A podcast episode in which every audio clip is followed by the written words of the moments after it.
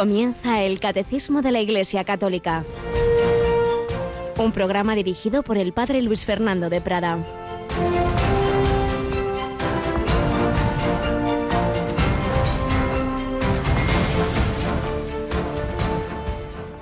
¿Eres tú el que ha de venir o tenemos que esperar a otro?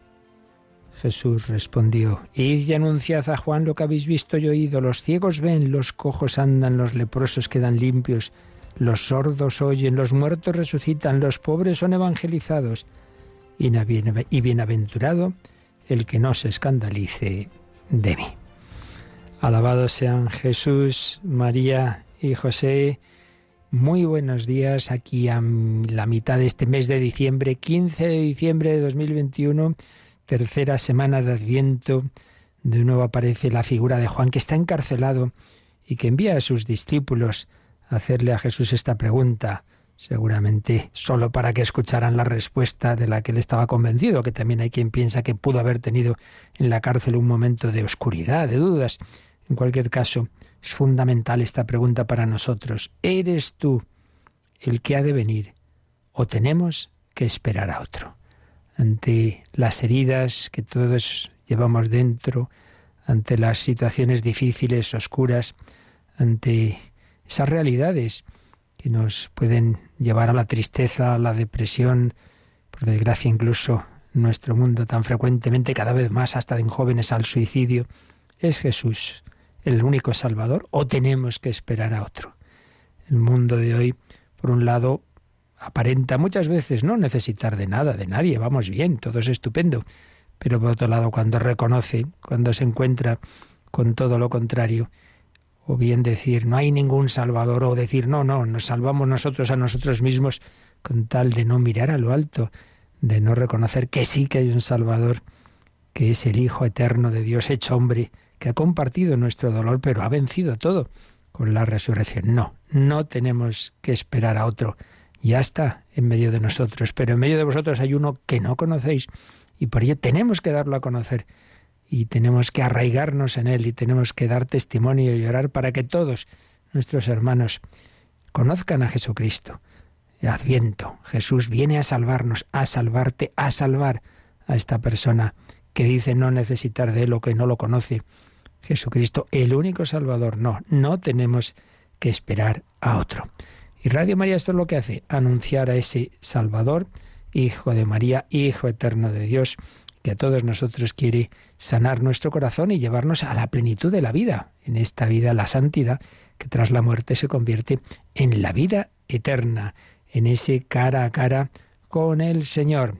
Es lo que vamos realizando en el día a día y es también por lo que os pedimos vuestra oración, vuestro voluntariado, vuestro donativo en esta campaña que desde hace unos días comenzamos para que Radio María en este próximo año 2022 siga anunciando al único Salvador. Nos acompaña hoy, como ayer, Javier Pérez. Buenos días, Javi.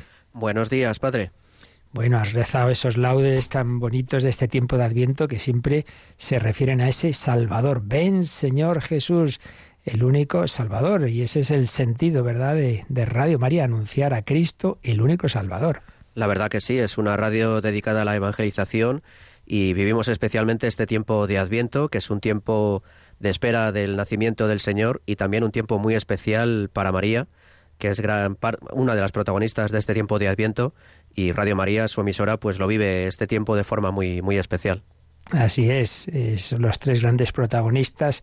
Siempre se recuerda el profeta Isaías, Juan Bautista y la Virgen María. Ya celebramos la Inmaculada y el cuarto domingo de Adviento la tiene siempre por protagonista a María. Y en Radio María además, pues con esa campaña especial de Adviento y luego Navidad, en la que tenemos nuestros momentos de oración, de reflexión y de compartir esos bellos testimonios. Recordamos que cuando acabe el programa esos testimonios que luego los hoy tendremos un espacio de 5 a 6 y ahí lo que vaya llegando lo leeremos. ¿Recuerdas ese correo para enviar los, los testimonios? Sí, es muy sencillo, testimonios arroba radiomaria.es. En efecto, muy sencillito.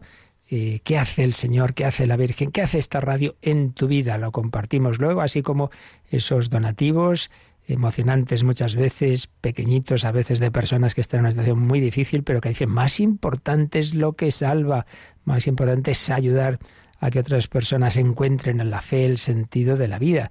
Recordamos ese teléfono que a partir de las nueve de la mañana pues sigue esa colecta extraordinaria, todos poniendo de nuestra parte, díselo a tus amigos, familiares, compañeros, venga, que Radio María está en campaña y como estamos de crisis y se pueden dar a veces los activos pequeños, pero que sean más los donantes. ¿Recuerdas ese número de teléfono, por favor? Es el 91 822 8010. 91 822 8010 pues ya sabéis, desde las nueve a ir compartiendo con, con, los demás ese número de teléfono para que podamos seguir anunciando aquel que no tenemos ya que esperar a otro. No, no, es Jesucristo, el único Salvador, ayer, hoy y siempre.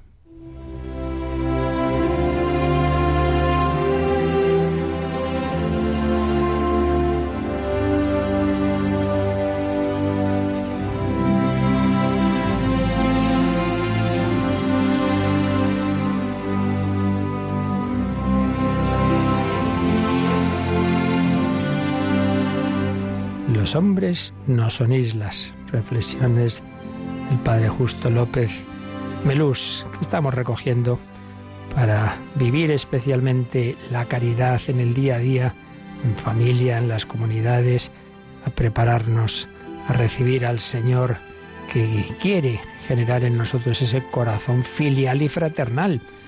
Bueno, pues recordaba don Justo López Melús la importancia tan, tan grande de el amor y el perdón para la convivencia.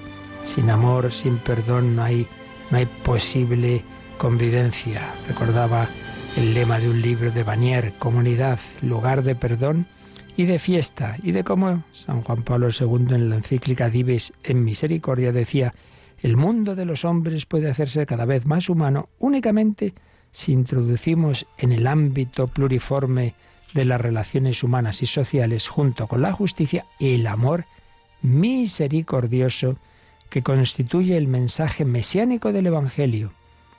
Solamente si en todas las relaciones recíprocas que plasman el rostro moral del hombre introducimos el perdón, tan esencial al Evangelio, la conciencia de ser deudores unos de otros va pareja con la llamada a la solidaridad fraterna que San Pablo ha expresado en la invitación a soportarnos mutuamente con amor, Efesios 4.2. Pues sí, qué lección de humildad se encierra aquí respecto del hombre, del prójimo y de sí mismo a la vez. Qué escuela de buena voluntad para la convivencia de cada día en las diversas condiciones de nuestra existencia. Si desatendiéramos esta lección, ¿qué quedaría de cualquier programa humanístico de la vida y de la educación? Y recordaba también esa expresión que creo que el primero que la usó fue el Papa Pablo VI en la clausura del Año Santo de la Reconciliación, que así llamó al Año Santo 1975. Sabéis que cada 25 años pues hay un Año Santo Luego a veces hay algunos extraordinarios, pero al menos cada 25, 1925, 50, 75, el de 1975, año santo de la reconciliación. Y ahí el Papa Pablo VI habló, creo que fue la primera vez que lo usó el Papa, es la expresión la civilización del amor. Qué bonita expresión, la civilización del amor.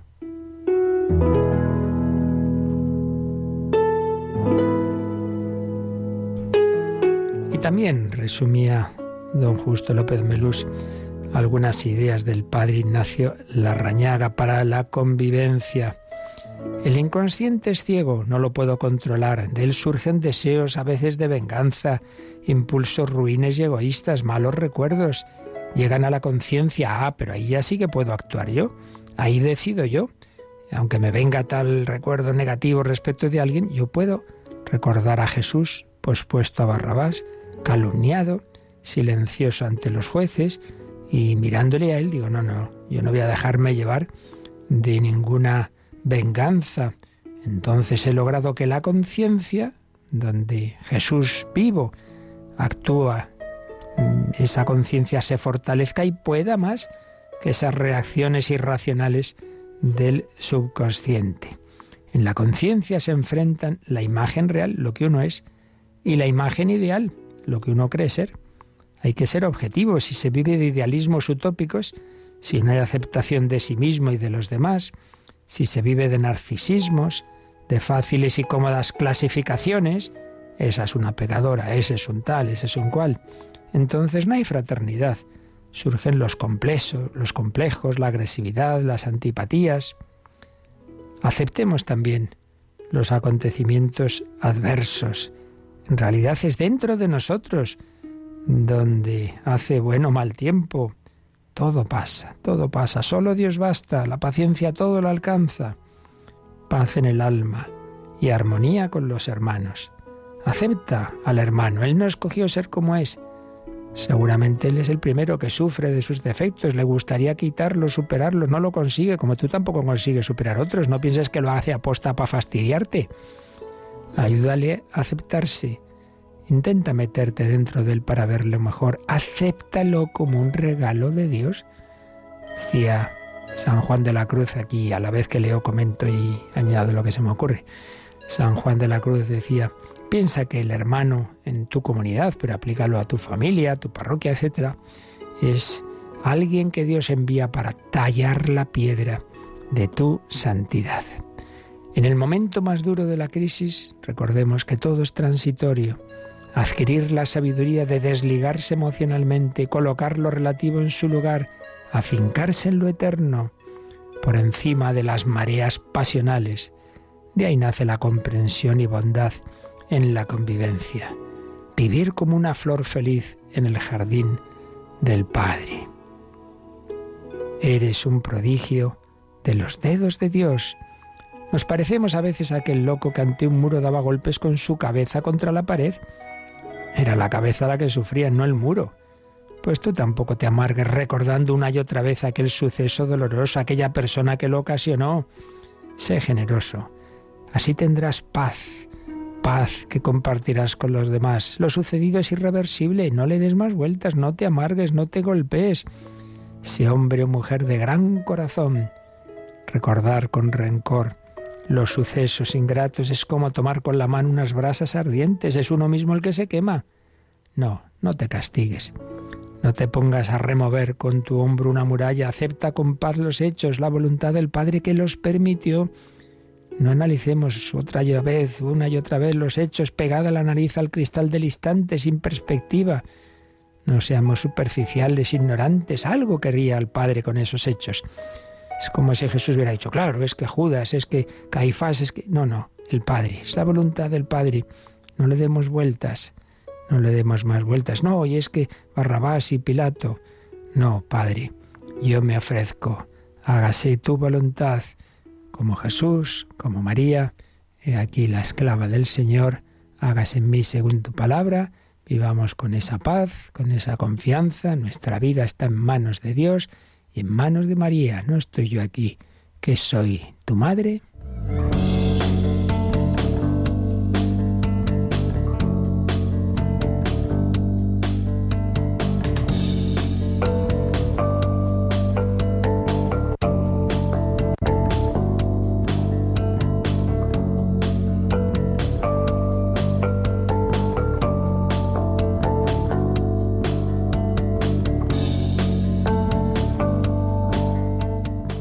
Para vivir todo esto, pues hay que estar muy unido al Señor, si no, pues nos sale lo que lo que la herida del pecado original y los demás pecados de nuestra historia personal, familiar, etcétera, pues va dejando en nosotros. Mientras que si estamos uniéndonos cada vez más al Señor, pues entonces no seré yo. Quien vive, quien reacciona, será el corazón de Cristo quien ame en mí.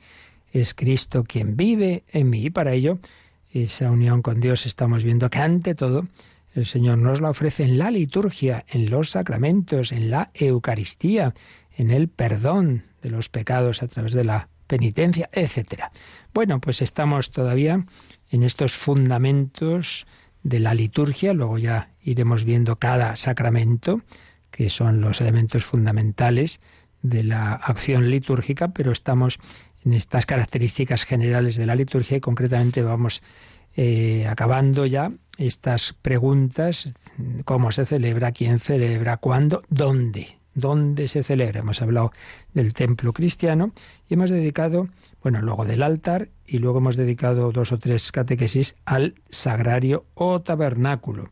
Ayer también hacíamos alusión a la reserva de los santos óleos, el santo crisma, y hoy vamos a hablar, siguiendo el número 1184, de otros elementos presentes en la iglesia, como son la sede y el ambón. Bueno, pues esto lo tenemos en el número 1184, así que Javi, los leemos este número. La sede del obispo, cátedra o del sacerdote debe significar su oficio de presidente de la asamblea y director de la oración. El ambón, la dignidad de la palabra de Dios, exige que en la, que en la iglesia haya un sitio reservado para su anuncio hacia el que durante la liturgia de la palabra se vuelva espontáneamente la atención de los fieles. Pues ya veis, en este número se nos habla de estos dos elementos de la Iglesia. Y ya habéis visto que habla, eh, por un lado, de la sede del obispo, que se llama cátedra, y que, si no me equivoco, pues es precisamente el origen de lo que ya en general va a ser la sede, sede del obispo o cátedra, sede del sacerdote, y entre comillas, porque es de la eh, instrucción general, en relación general del misal romano, eh, en la edición que había en ese momento en que se publica el catecismo, dice que esa sede debe significar el oficio del obispo o del sacerdote de presidente de la asamblea y director de la oración. Personas que cuando oyen lo de presidente tal sacerdote preside la misa. Se ponen nerviosas porque eh, como que piensan que la palabra presidente se usa en el mismo sentido del mundo político, como si fuera una cosa que procede del pueblo, el pueblo escoge su presidente y entonces aquí todos somos iguales. No, hombre, no, no es eso, no es eso. Eh, eh, ya sabemos que el presbiterio, por supuesto, el obispo, tiene un origen que no viene del pueblo como tal, sino que es el Señor, el que consagra, el que ordena, y que hay una, una ordenación jerárquica, pero eso no quita que esa, toda la asamblea, como ya vimos en su momento, toda la asamblea, todo el pueblo celebra la liturgia, cada uno en su rango, evidentemente y uno es el rango del que dirige la oración, el que preside, y el único que puede hacer acciones como es, por supuesto, la consagración o el perdón de los pecados, ya lo sabemos, pero eso no quita que dado que todos participan en esa oración, en esa liturgia, y deben hacerlo, porque la liturgia está hecha de manera que todos tomamos parte en las oraciones. Entonces toda esa oración común, esa es presidida, claro, alguien va marcando el ritmo, la palabra, etcétera, etcétera, el canto. Entonces no, no hay que entender cuando decimos presidente de la asamblea y director de la oración en plan asambleario. Ya sabemos que no es eso. Bueno, pues vamos a ver esto de la sede o la cátedra brevemente, sencillamente y una vez más, como estamos haciendo en estos programas, recurriendo pues a obras de, expertos en el tema, como, como es la iniciación a la liturgia de la Iglesia, eh, antiguo manual ya, pero, pero clásico, de José Antonio Abad y el padre Manuel Garrido, benedictino ya fallecido. Y nos hablan de la cátedra, como digo, es la primera sede así como clara en la historia, que se llama así, eh, cátedra, la silla eminente que se reserva al obispo cuando preside la comunidad cristiana cultural, la asamblea especialmente cuando celebra la Eucaristía. Al principio, como en todo lo que hemos ido viendo, pues esta silla era una silla, sí, distinguida, pero sencilla, de madera, movible, eh, similar a las sillas curiales de los senadores. Pero, claro, poco a poco, ya cuando se van haciendo basílicas, grandes iglesias, pues la cátedra ya va teniendo una categoría mucho más fuerte, ya suele hacerse de piedra, de mármol, tener un buen respaldo, Generalmente estaba colocada en medio del hemiciclo del ábside, en un plano a veces más elevado que el que ocupaban los asientos de los presbíteros situados a ambos lados del ábside. Luego, en la época carolingia, la cátedra se desplazó del centro del ábside al lado derecho del altar. Entonces, mm, el, lugar litúrgico que de hecho se, asignaba a la cátedra era pues en un lado, en efecto. Eh, entonces lo importante es que el obispo aparezca claramente presidiendo esa comunidad de los fieles y que estos puedan ver, puedan ver al obispo y por tanto debe ser un tanto elevada. Eh, realmente podemos decir que el uso de la cátedra arranca de, la, de los primeros tiempos, de la misma época apostólica, y podemos ver cómo el arte cristiano creaba cátedras en las que aparece Cristo sentado, como maestro que enseña a los apóstoles. Bueno, pues algo así. Jesús enseñaba a los apóstoles, enseñaba al pueblo, pues también como ese representante, esa presencia sacramental de Cristo en el obispo que enseña, que predica. Por tanto, es un símbolo perenne de autoridad y de magisterio superior. Eh, cuando se construyeron las basílicas, algunos obispos predicaban desde el ámbol o desde una silla gestatoria. Pero el primitivo simbolismo, que es el que, el que está presente en el, en el actual ceremonial episcoporum, insiste en que es símbolo de la autoridad magisterial que posee el obispo en su iglesia particular, en su iglesia diocesana. De esa palabra cátedra, claro, viene la palabra catedral. La catedral es la iglesia donde el obispo tiene su cátedra, símbolo de magisterio y de la potestad del pastor en su iglesia particular, en su diócesis, y signo de la unidad de la fe de los creyentes, una fe que anuncia el obispo como pastor del agri. Por ello, hablar de la cátedra nos lleva también a hablar de la catedral, que es la más importante de todas las iglesias de una diócesis y el centro de la vida litúrgica de la diócesis. Eh, por eso el ideal de los ideales eh, de las celebraciones litúrgicas es esa concelebración de los presbíteros con su obispo allí en la catedral. Bueno, en concreto vamos a ver qué nos dice, esto es, es la sede del obispo, pero luego pues esto se hace, claro, el obispo cómo se hace presente en las diversas iglesias, sobre todo en las parroquias, pues se hace presente a través de los presbíteros que él designa, que él designa. Un, presbítero no va a un sitio porque le da la gana, sino porque el obispo le manda allí. Entonces, eh, realmente hay una unidad, una unidad de pastoreo en la diócesis, porque el pastor de la diócesis, el, el obispo, me pastorea a través de este sacerdote, de este presbítero que él ha enviado a esta parroquia, a este lugar, a esta capellanía. Entonces también, también en las diversas iglesias hay una sede. Entonces, ¿qué dice la actual, la actual ordenación general del misal romano sobre la sede? Dice lo siguiente. La sede del sacerdote celebrante debe significar su oficio de presidir la asamblea y dirigir la oración. Esta expresión, como hemos visto, ya estaba en esa edición anterior del misal romano. Oficio de presidir la asamblea y dirigir la oración. Por consiguiente, su puesto más habitual será de cara al pueblo al fondo del presbiterio, a no ser que la estructura del edificio o alguna otra circunstancia lo impida. Por ejemplo, si a causa de la excesiva distancia resulta difícil la comunicación entre el sacerdote y la asamblea congregada. Entonces habrá que ponerlo pues, pues esa sede más cerca de, donde, la nave donde está, está el pueblo. O si el sagrario ocupa un, un, lugar central detrás del altar y entonces si pones la sede justo ahí, tapar el sagrario, pues evidentemente eso no puede ser. Por otro lado, evítese toda apariencia de trono, toda apariencia de trono. Y luego, respecto a los demás, se dice, en el presbiterio se colocan las sedes para los sacerdotes concelebrantes. Entonces ellos están a los lados de, la sede, normalmente pues se, que se, tiene, se note que, claro, que, uno es el que preside y los otros son concelebrantes. Y también si hay otros presbíteros que aunque no estén concelebrando, por ejemplo, en las catedrales a veces los canónigos están presentes pero no concelebran. Está el maestro de ceremonias, etcétera. Bueno, pues también un lugar distinto. ¿Y dónde se pone el diácono cuando lo hay? Pues cerca, cerca de la sede del celebrante, normalmente a su lado, porque el diácono es precisamente como el que está a su servicio, el que le está ayudando. Y los demás ministros, los acólitos, etcétera, pues esos ya más separados.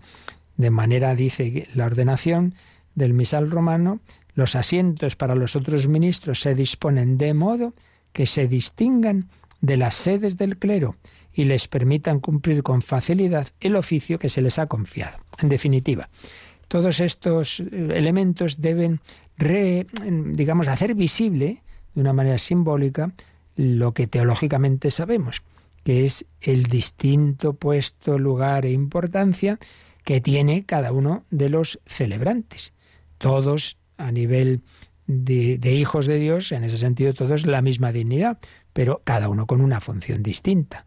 Y por eso hay que distinguirlo, pues lo que es el presbiterio, pues está separado, está más elevado eh, sobre la nave. Dentro del presbiterio, pues el lugar, eh, el asiento central, la sede. Luego, los demás sacerdotes celebrantes. Luego, los que no estén celebrando. Luego, los ministros que no son sacerdotes. Y, eso sí, el diácono cerca del, del, del, que, del celebrante principal, pero por, esa, mm, por ese motivo de que está como de una manera especial a su servicio. Bien, pues vamos a pedir al Señor que realmente estemos siempre muy atentos a Él. Es Jesucristo el que a través, a través de esas personas que yo veo, pues el que no veo que es el Señor, ese es el que tengo que tener esa mirada de fe, ver al Señor, acudir a ver qué me dice hoy el Señor a través de este obispo, de este sacerdote, y con esa mm, apertura de corazón, que ya sabemos que, que,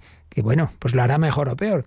Pero si vamos con esa apertura de fe, seguro que el Señor nos dice algo para nuestra vida, palabras de vida, que vivamos así toda celebración litúrgica.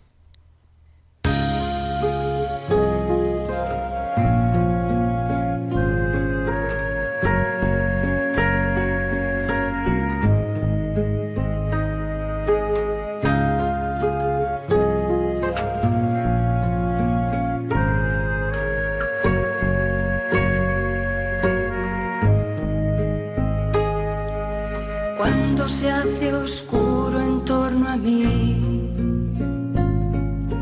cuando me hallo al borde del camino, cuando nada veo y nada siento, ayúdame a vivir de fe.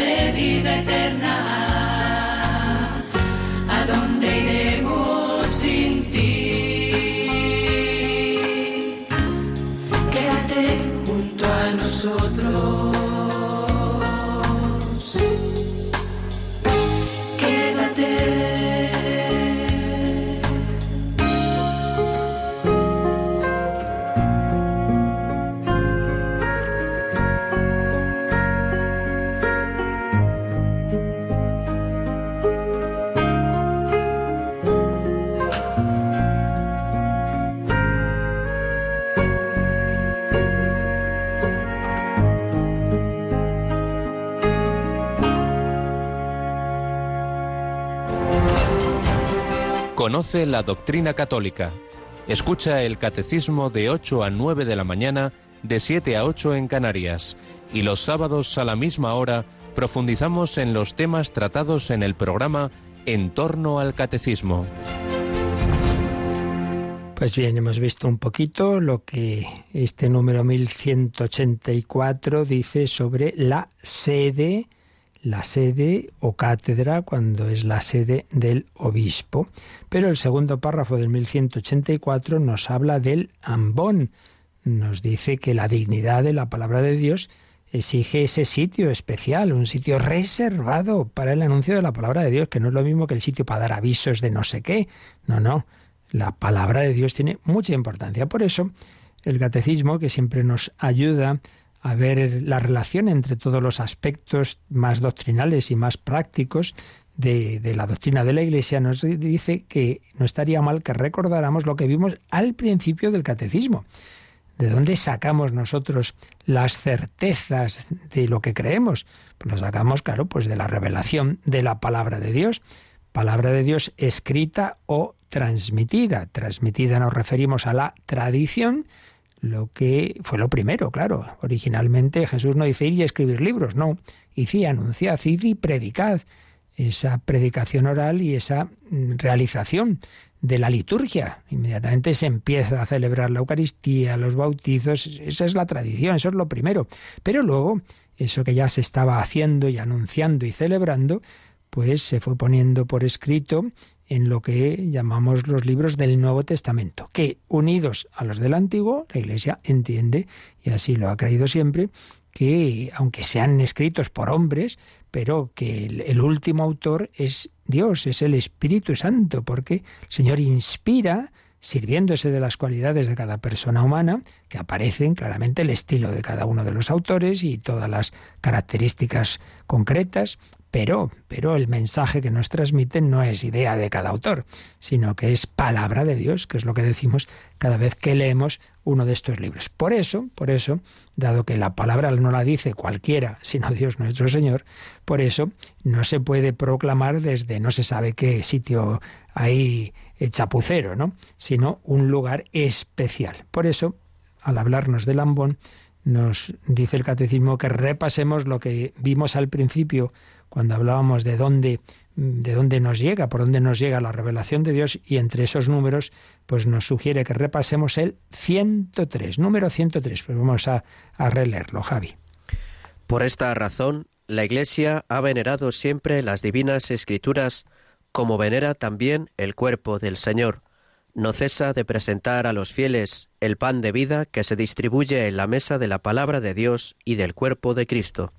Bueno, pues es un número muy importante, muy importante. Cuando hacemos las retransmisiones de las diversas celebraciones eucarísticas, me habréis oído ya muchas veces que yo suelo indicar esto, ¿no? Bueno, tenemos en la Santa Misa unos aperitivos, esos ritos iniciales, esas primeras oraciones, y luego dos grandes platos. El primer plato es el, la mesa de la palabra, la mesa de la palabra, la liturgia de la palabra, con las lecturas, con que si es de domingo o solemnidad, pues ya sabemos que son dos, muchas veces la primera del Antiguo Testamento, luego el Salmo responsorial, luego la segunda suele ser, de, bueno, siempre del Nuevo, y luego ya la principal lectura que es el Evangelio. La explicación de las lecturas, que es la homilía, si es domingo o solemnidad, la respuesta de fe a esto que el Señor nos ha dicho, rezando el credo, y las peticiones.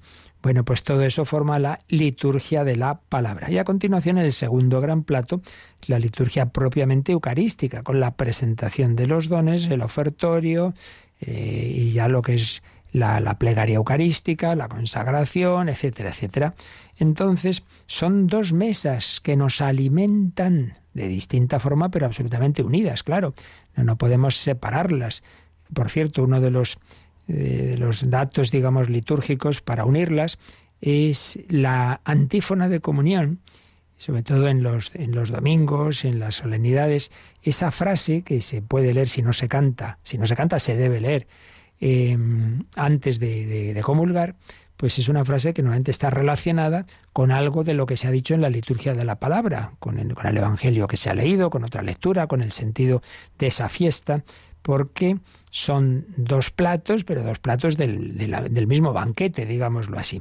Entonces, sabiendo que ciertamente la Eucaristía, como explicábamos estos días pasados a propósito del sagrario, claro, es el, el máximo grado de presencia del Señor en, en, la liturgia. Eso es así y de ahí la, la super importancia y la reverencia y la genuflexión y todo lo que queramos y más que debemos tener con el cuerpo del Señor. Pero eso no quita que también hay que tener reverencia eh, a, esa otra forma de presencia del Señor en la palabra. Por eso, cuando son celebraciones más solemnes, pues existen esos signos que destacan la, importancia de la palabra de Dios, como sobre todo en la, lectura más importante, que es el Evangelio. Ya sabéis cómo se destaca, por un lado, en esas celebraciones solemnes, eh, eh, en, la, en la procesión de entrada, el diácono lleva ese libro que es el Evangeliario, donde están solo los Evangelios. Lo deja encima del altar. ¿Qué representa eso? Pues precisamente la unión entre la liturgia eucarística y la de la palabra. El mismo Jesús que nos va a hablar a través de la palabra es el que se va a hacer presente en ese altar donde se ha dejado ese libro. ¿Vale? Y luego, cuando llega el momento de, leer el Evangelio, el diácono le pide la bendición al obispo o al presbítero que preside. Eh, muchas veces hay incienso, se bendice el incienso. Se hace una pequeña procesión desde la sede, de la que hablábamos antes, hasta el ambón. Se llega allí. Esa procesión van también unos ministros conciliales que se quedan a los lados del que lee el Evangelio como diciendo, estas, estas velas indican, oye, mirada de fe, ¿eh? atención, que aquí nos habla el Señor. Eh, se inciensa el Evangelio, se puede cantar, en fin, son como distintos signos que señalan, oye, atención, que esto es un momento importante.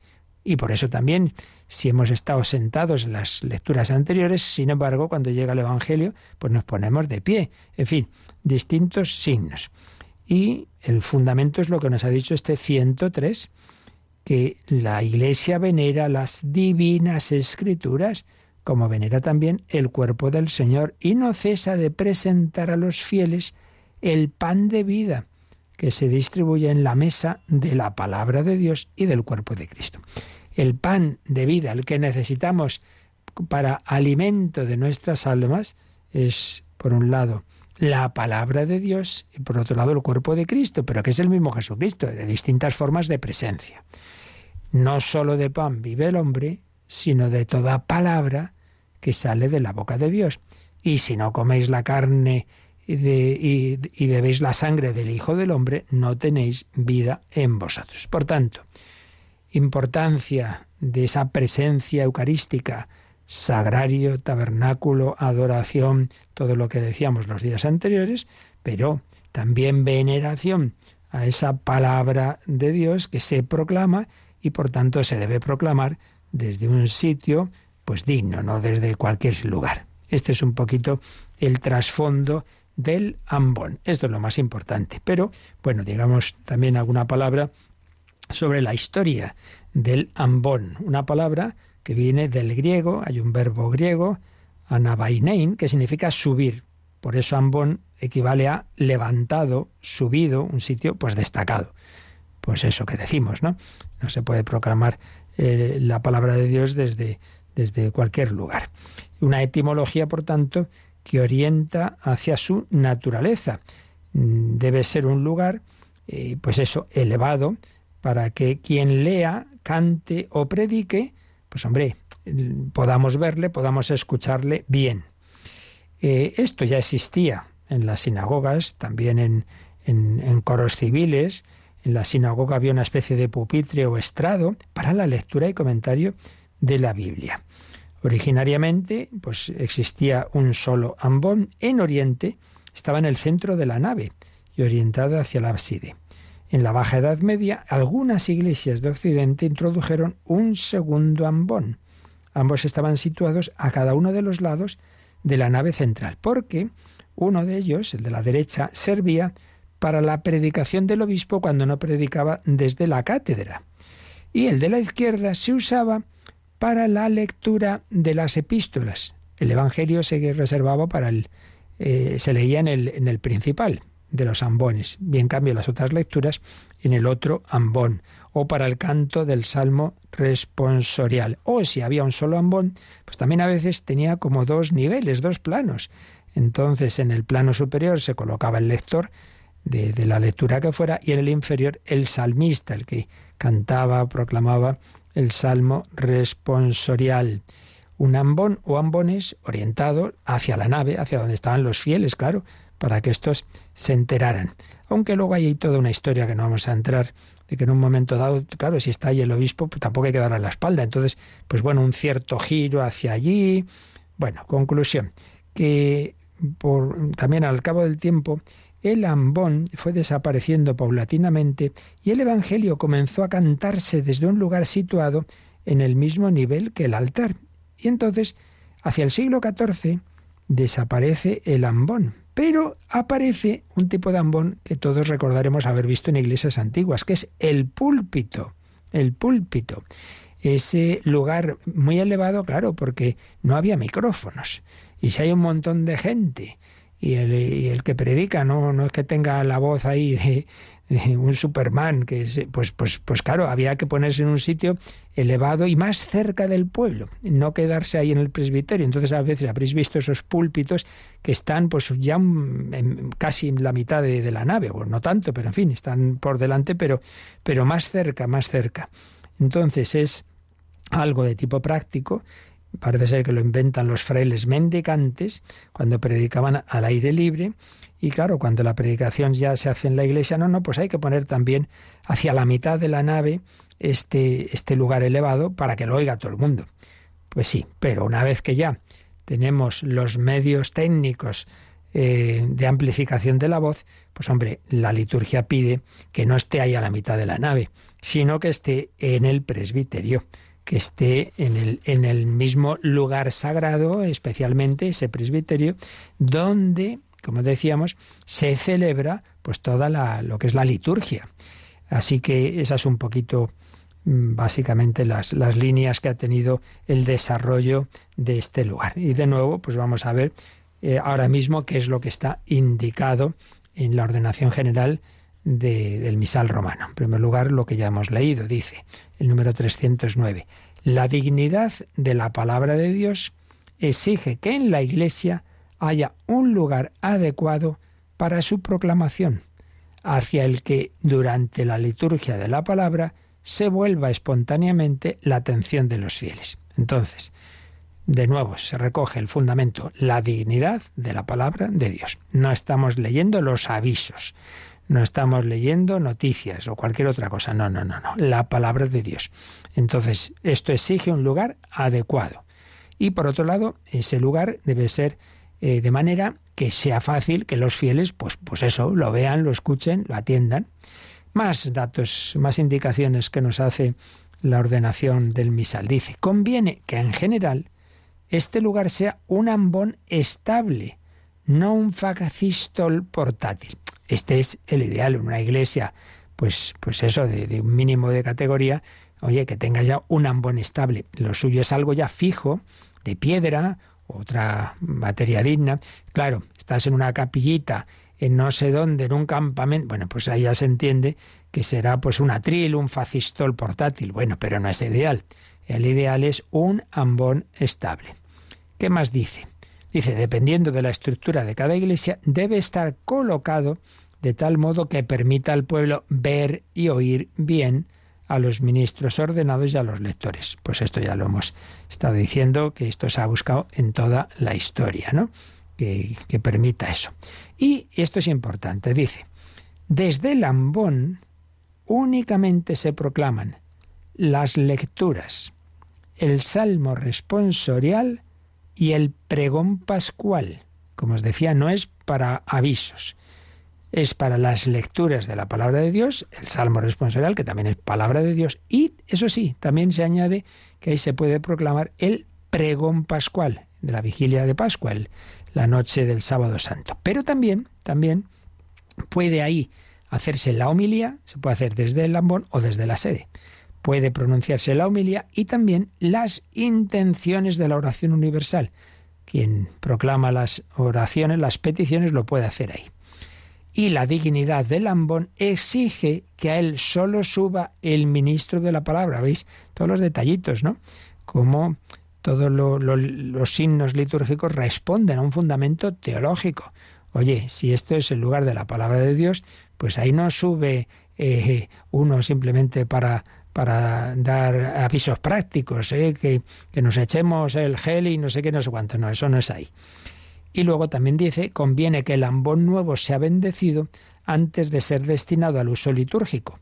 Claro, dado que es un lugar donde se proclama la palabra de Dios, pues siempre es mejor una bendición especial. Bueno, y entonces, ¿dónde se dan los demás avisos y otro tipo de indicaciones que no sea la palabra de Dios? Bueno, pues en otro sitio. Por eso en, hay iglesias, habéis visto que, que hay en un lado está el ambón y en otro lado pues hay otro, un atril, otro lugar donde se hacen otro tipo de indicaciones. Como ya hemos visto que también en algún momento existieron dos ambones. Todo, como veis, pues con un sentido profundo, teológico, pero que nos meta por los ojos pues estos elementos de la celebración litúrgica. La sede, pues, hemos visto su origen en esa cátedra, en ese lugar donde el, obispo enseña, y de ahí, de esa palabra cátedra, viene eh, catedral, y luego, pues en las demás iglesias, la sede donde el sacerdote dirige esa celebración litúrgica, la preside, etc.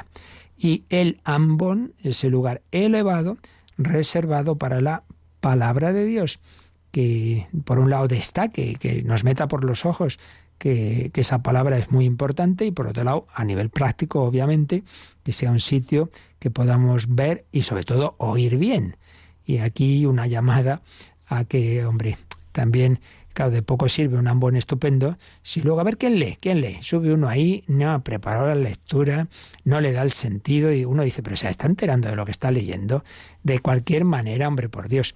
Más importante aún que el sitio, pues es que, que, quien haga las lecturas, hombre, sepa leer bien, las prepare bien, que le dé el sentido, porque es que si no, decía algún santo padre, dice, hombre, así como tenemos cuidado de que no se nos caigan partículas de, la forma, etcétera, pues también hay que tener cuidado de no perder partículas de la palabra de Dios que ha dicho la lectura. No me he enterado, no me he enterado, pero que ha leído de tal manera, por eso pues importancia, ¿no? De, de un grupo de, de, lectores, aprender a leer bien las cosas, pero por lo menos eso, el prepararlas, el que hay tantos modos, libritos y, también aplicaciones de internet que tú puedes ver de antemano la lectura que se va, eh, no así que subes y, uy, qué nombre tan raro.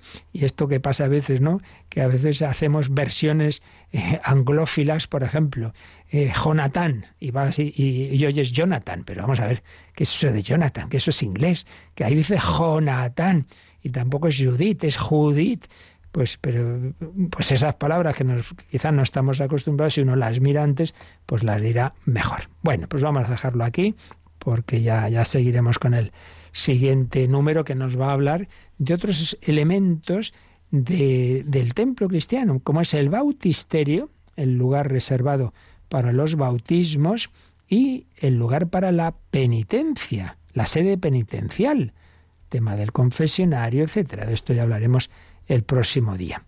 Y luego ya el último número nos va a hablar del significado escatológico del templo. Desde el principio, eh, la edificación de la iglesia cristiana era una invitación a mirar a la definitiva iglesial, eh, que, es, que es el cielo. Eso es importante, muy importante también. Bueno, pero de esto ya hablaremos. Vamos a dejar estos últimos minutos para reposar un poco lo que hemos dicho, para pedir al Señor que, vayamos siempre con hambre y sed de su palabra, que necesitamos ese alimento, y también para las consultas que tengáis de este o de otros temas, y ahora nos recuerdan cómo podéis enviárnoslas. Participa en el programa con tus preguntas y dudas. Llama al 91005 9419. 91005 9419 Puedes escribir un mail a catecismo arroba o escribirnos un mensaje al teléfono de WhatsApp 668 594 383 668 594 383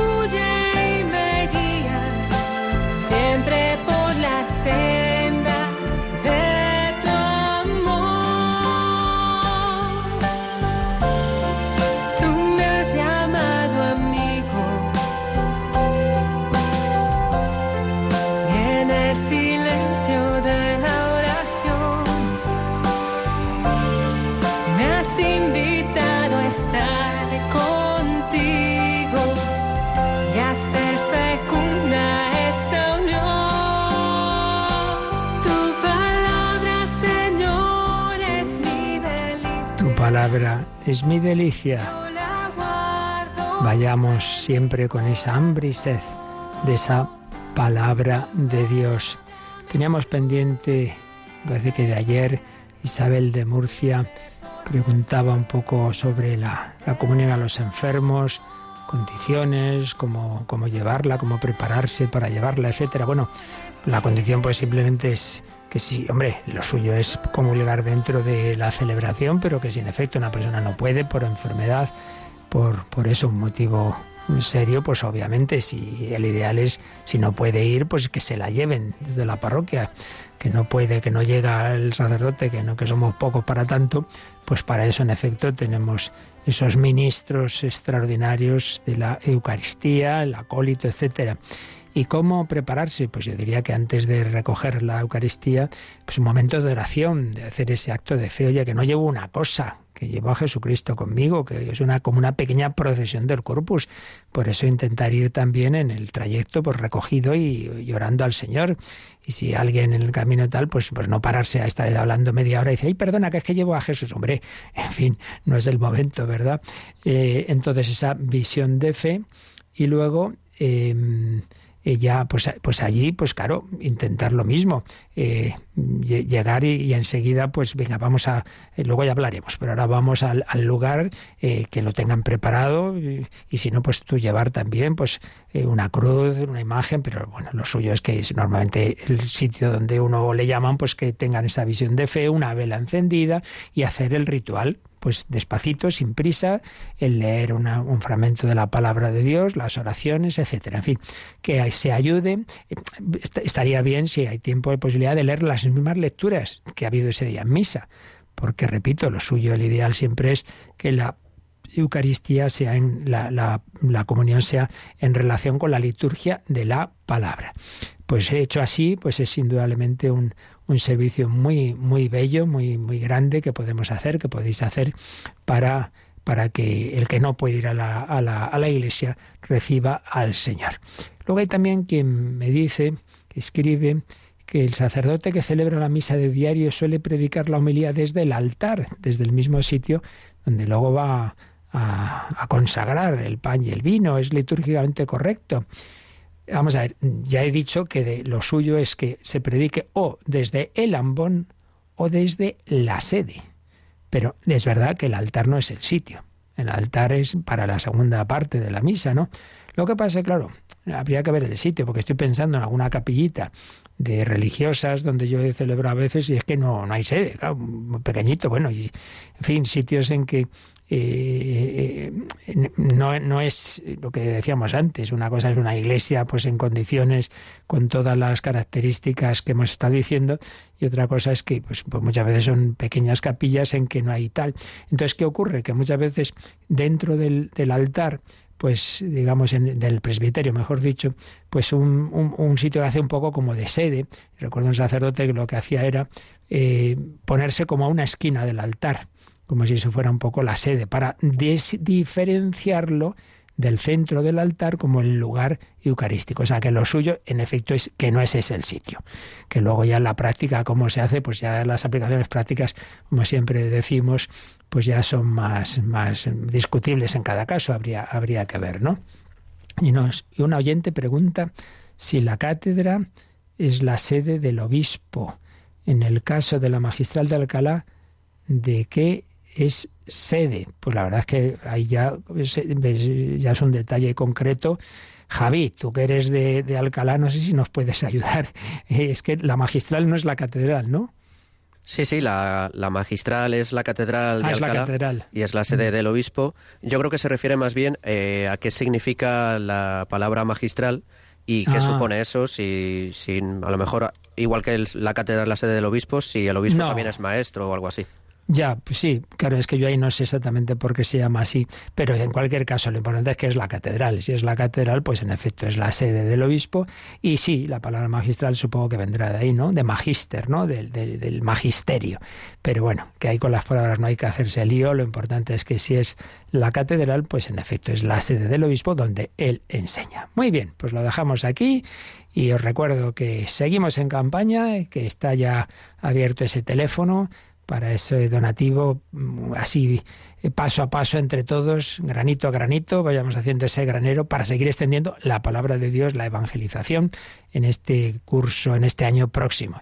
Y esta noche, en El Hombre de Dios, os espero también con un testimonio impresionante que el otro día dio un senador argentino, retirándose de la política por una enfermedad grave, pero qué palabras tan profundas y tan de sentido cristiano. Esta noche lo podemos compartir a partir de las 11, las 10 en Canarias. La bendición de Dios Todopoderoso, Padre, Hijo y Espíritu Santo, descienda sobre vosotros. Alabado sea Jesucristo.